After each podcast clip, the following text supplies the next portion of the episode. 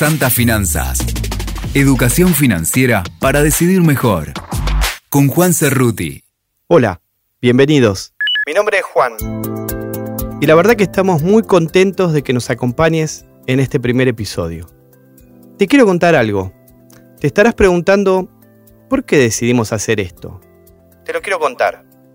Porque la educación es una herramienta de transformación para nosotros. Estamos convencidos de eso. Y la educación financiera tiene el plus de trabajar en la inclusión y el empoderamiento de las personas. Vas a ver, te vas a convencer de eso a lo largo de los episodios que vamos a compartir juntos. En este tiempo, todos necesitamos desaprender y reaprender varios conceptos. Cuando escuchan la palabra finanzas, muchos dicen, esto no es para mí, pero necesitamos derribar falsas creencias y animarnos a incorporar en nuestra vida cotidiana algunos conceptos, atajos, yo diría hasta fórmulas. Tomar decisiones financieras es como respirar. Nos demos cuenta o no, todo el tiempo lo hacemos. Nos guste o no, todo el tiempo lo hacemos. Está ahí, no lo podemos modificar. Tomamos decisiones financieras cuando vamos al supermercado.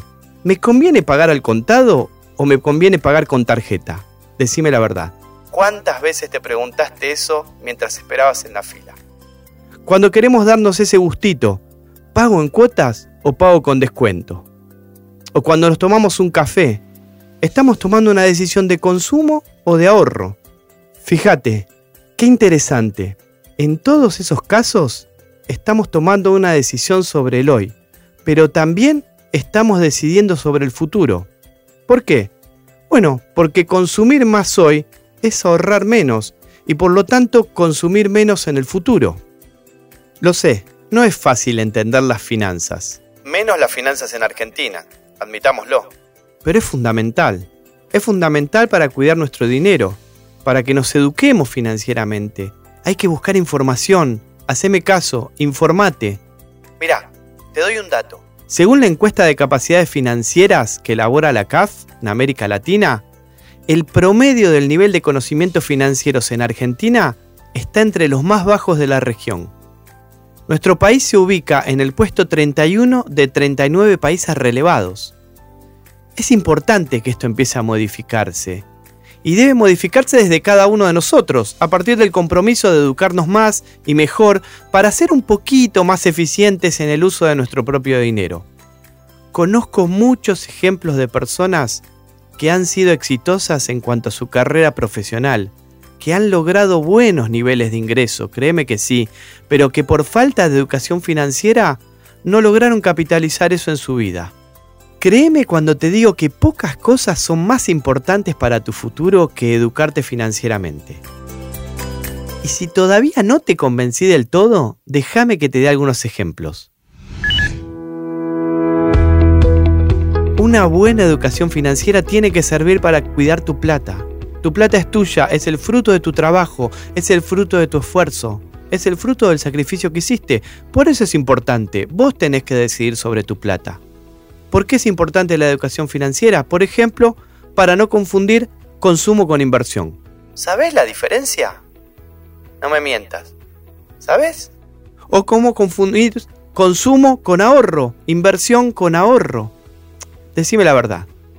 ¿Lo tenemos claro? Fíjate lo siguiente. Cuando uno consume, por ejemplo, compra algo para utilizarlo. Ese algo luego no te va a servir para pagar eso que compraste. Y eso no es malo, no hay que tomarlo con culpa, está muy bien.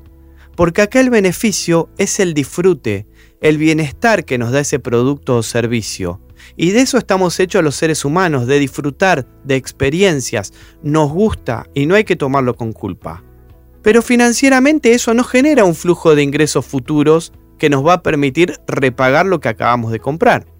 El caso típico de lo que te estoy contando es cuando compramos un paquete turístico para las vacaciones o cuando nos compramos ropa. Típico, típico. En cambio, fíjate la diferencia ahora. Una inversión puede ser tanto para generar rentas como para trabajar y con eso generar nuevos ingresos. El caso típico es un tractor para cosechar en el campo. ¿Mm? Consumir no es mejor ni peor que invertir. es diferente. Las dos cosas son importantes. Pero lo importante sobre todo es ser consciente de cuando estoy tomando una decisión de ahorro y cuando estoy tomando una decisión de consumo, cuando estoy tomando una decisión de inversión.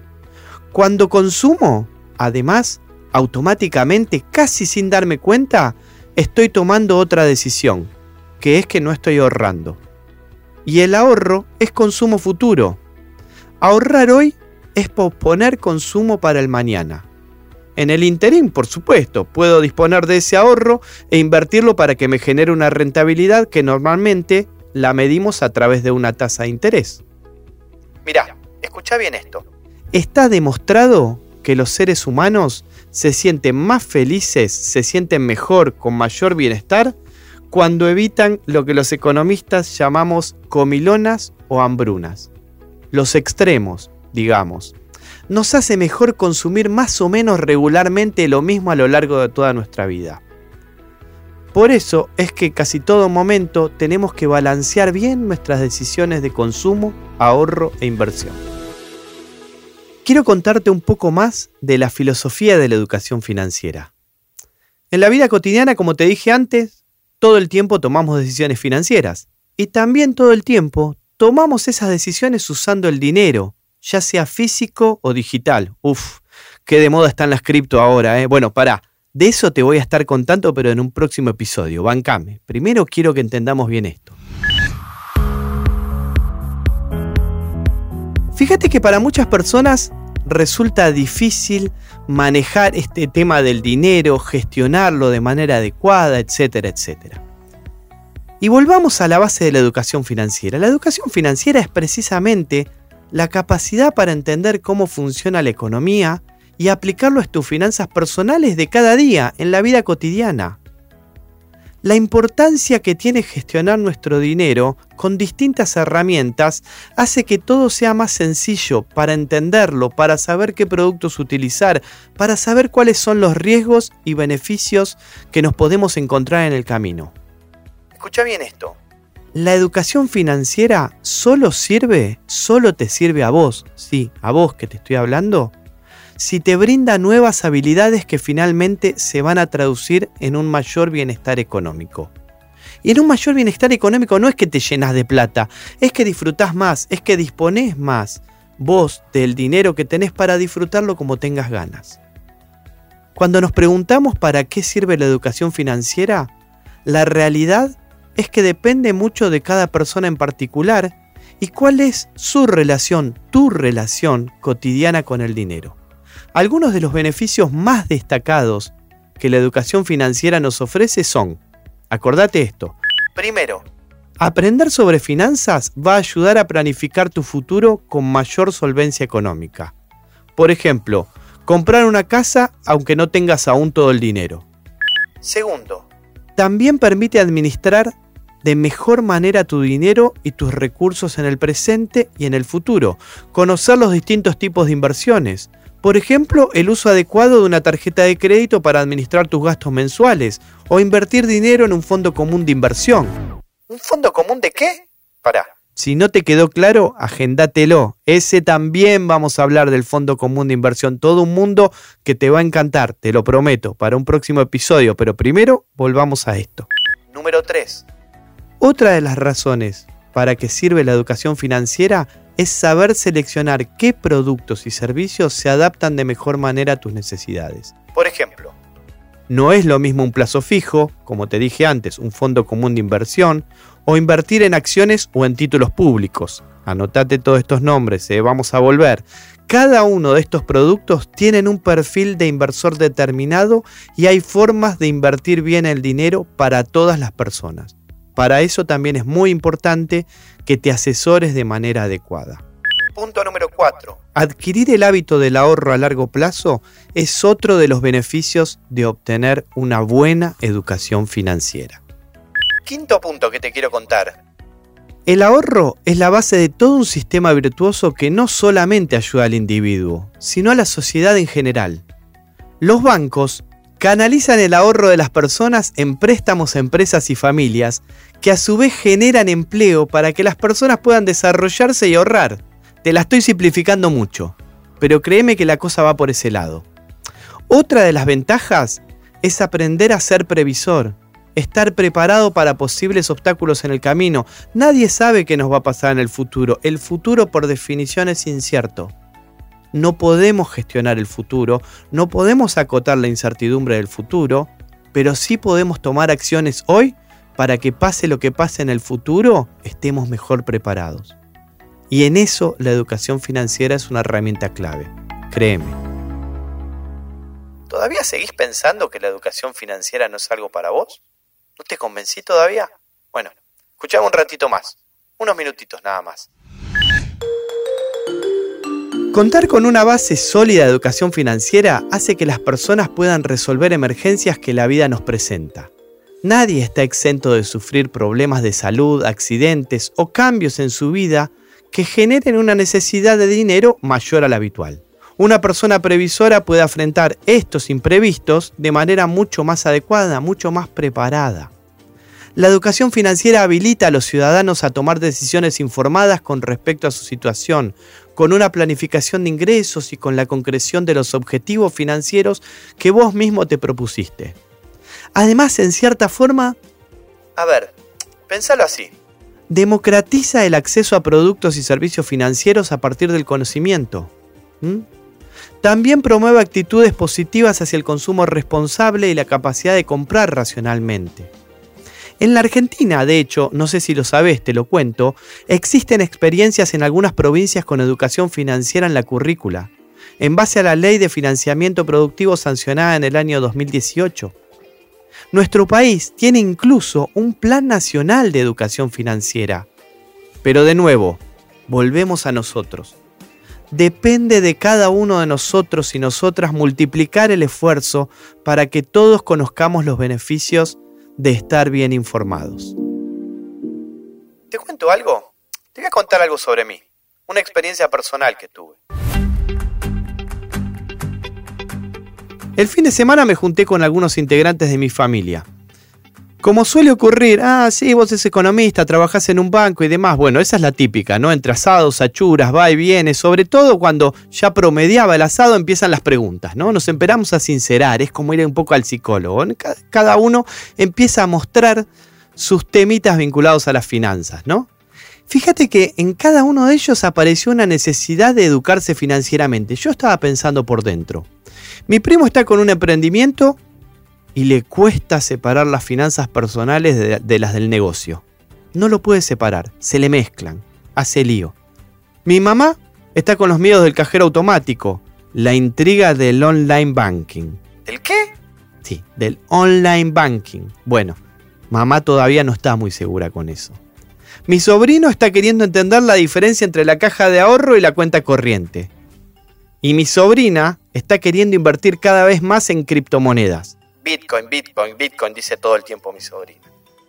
Mi tía que pensaba que no podía tener una tarjeta de crédito o cambiarse de banco siendo jubilada. ¿Cuánto tenemos por delante, no? ¿Cuánto tenemos por delante para recorrer y para tratar de estar más empoderados financieramente? Yo pensaba por dentro. Me pasa también con mis amigos. Voy a jugar al fútbol y me preguntan, che Juan, ¿en qué me conviene invertir? Todo el tiempo me pasa. Cuando ganamos, por supuesto, estoy con mejor humor para responderles. Pero el otro día en el supermercado también me encontré con un vecino, dueño de una pyme, contándome que le quiso adelantar un adelanto de sueldo a sus empleados y que sus empleados preferían que le pague todo a fin de mes. No querían el adelanto. ¿Te suena racional eso o no? Otro ejemplo. Mientras tanto, el hijo de un amigo quiere juntar plata para irse de viaje de egresados y no tiene claro si conviene una cuenta de un banco, invertir en una fintech, abrir una cuenta en una fintech o efectivo. Otra, la típica. En un almuerzo, en una cena, mis amigos me preguntan de nuevo, ¿en qué invertir? Y yo siempre soy medio reacio a dar la respuesta, pero no porque no les quiera dar opciones. Es que la verdad es que la inversión, la buena inversión, es como un traje a medida. No hay una mejor inversión. La mejor inversión es una inversión particular para cada una de las personas. No hay una mejor inversión para todos. El secreto, sí, escucha bien, el secreto es entender las necesidades de la persona. ¿Cuánto tiempo puede tener inmovilizada la plata esa persona? ¿Qué montos puede invertir esa persona? ¿Es tolerante al riesgo? ¿Es adverso al riesgo? ¿Es propenso al riesgo? Todas esas preguntas y más son claves para entender que no hay una sola mejor inversión para todos. Aquel que te va a dar una recomendación de inversión es como un psicólogo, tiene que conocerte, tiene que entender tus necesidades, tiene que entender cuáles son tus objetivos, cuáles son tus anhelos, cuál es tu situación. Una vez que te entendió, empieza a conformar ese traje a medida, que como te dije antes, no hay uno mejor para todos, sino que hay uno particular para cada uno de nosotros. De eso, y anota bien, es una promesa de inversiones y de trajes a medida, vamos a estar hablando mucho en los próximos episodios. Pero primero es importante que entendamos bien lo que queda de este. Este podcast, como te decía, tiene como objetivo ayudarnos a todos a entender, a encontrar los mejores caminos financieros para cumplir cada uno de nuestros sueños. Y ahora Mira, te voy a proponer algo, te voy a proponer una actividad. Escúchame bien. Te doy 10 segundos, ¿eh? 10 segundos, no más, para que busques una situación que recuerdes en la que te hubiera servido tener educación financiera. Acordate todo lo que hablamos, acordate de la anécdota de los amigos, acordate de la anécdota de la vecina, acordate del asado, de la sachura. Acordate de todo. No vale un conocido, tenés que ser vos. Tenés que ser vos. Te doy esos 10 segundos. Pensá. Pensá en lo que estuvimos hablando. En todo lo que estuvimos hablando. En el ahorro, en el consumo, en los trajes a medida. Ahora te doy, escucha bien, te doy 10 segundos para pensar qué hubieras hecho de diferente a partir de lo que hablamos. ¿Mm? ¿Qué hubieras hecho de diferente? Está bien, no seas tan duro tampoco. Pensalo tranquilo. Y para terminar, vamos a cerrar con 10 segundos para pensar, ¿cómo harías para que esto no le suceda a tu familiar, a tu amigo más cercano? ¿Qué recomendación le darías con lo que sabes ahora, con los conceptos que empezamos a charlar recién, con todas estas ideas que incorporamos? ¿Qué empezarías a cambiar? ¿Qué consejo le darías? Mi recomendación es que hacia adelante empieces a hablar más de esto, que empieces a conversarlo con otras personas, que interactúes, que te informes, que consultes. En realidad, para cerrar, mira, vamos a hacer lo siguiente. Te doy un consejo, te dejo un desafío y te pido un favor. ¿Te parece? Es un trato entre vos y yo. Un consejo, un desafío y un favor. Consejo, ahí va. Seguí formándote seguí formándote. Entra a la web de Santander, entra a otros lugares con sitios interesantes, hay muchos sitios interesantes de información, encontrá contenidos de educación financiera, búscalos. Seguro hay algo que te va a servir, que vas a ir profundizando poco a poco de estos conceptos que estuvimos hablando. Ponete al tanto de todas estas novedades. Al principio va a aparecer un nuevo idioma, pero con práctica vamos a ir naturalizando la información. Y te doy el desafío Escucha bien, pensate un minuto a vos, a tu gente, a tu comunidad. Volví a lo que te llamó la atención de lo que escuchaste, de todo lo que estuvimos hablando vos y yo. ¿Dónde te sentís reflejado? ¿Dónde te tocó decir, ay, ahí, eso que dijo Juan, ahí metí la pata yo? Ahí lo hice bien. ¿Qué actitudes detectás que podés trabajar? ¿Te animás a escribirlo? Por ejemplo, y en un mes volver a ver qué sucedió y lo revisamos. Y cierro con esto y te pido el favor. No hay mejor aprendizaje que el que sucede entre pares, entre compañeros, entre colegas, entre amigos. Por eso, si esta información te resultó interesante, ponela en acción, compartila, compartila con todos los que te encuentres. Estoy seguro que muchos de nosotros pensamos qué bien le vendría a fulano o a mengano escuchar este episodio. ¿Cuánto le ayudaría? Hacelo, hacelo por vos, hacelo por ellos. ¿Mm? Creemos entre todos y todas una cadena de conocimientos.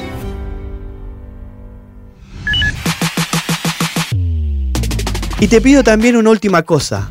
Compartinos tus comentarios. Te queremos escuchar. Queremos escucharte. Queremos saber cuáles son tus preguntas. ¿En qué tema tendríamos que profundizar? ¿Qué te gustó de todo lo que dijimos hoy? ¿Qué te interesó? ¿De qué querés saber más? Nosotros queremos ayudarte con conocimiento. Contactame. Junto a vos y todos los que hacemos este podcast, podemos lograr decir con picardía, alegría y un poquitito de alivio, al fin, santas finanzas. Soy Juan Cerruti y la seguimos en el próximo episodio. Chao. Santas Finanzas, el podcast de educación financiera de Santander, Argentina.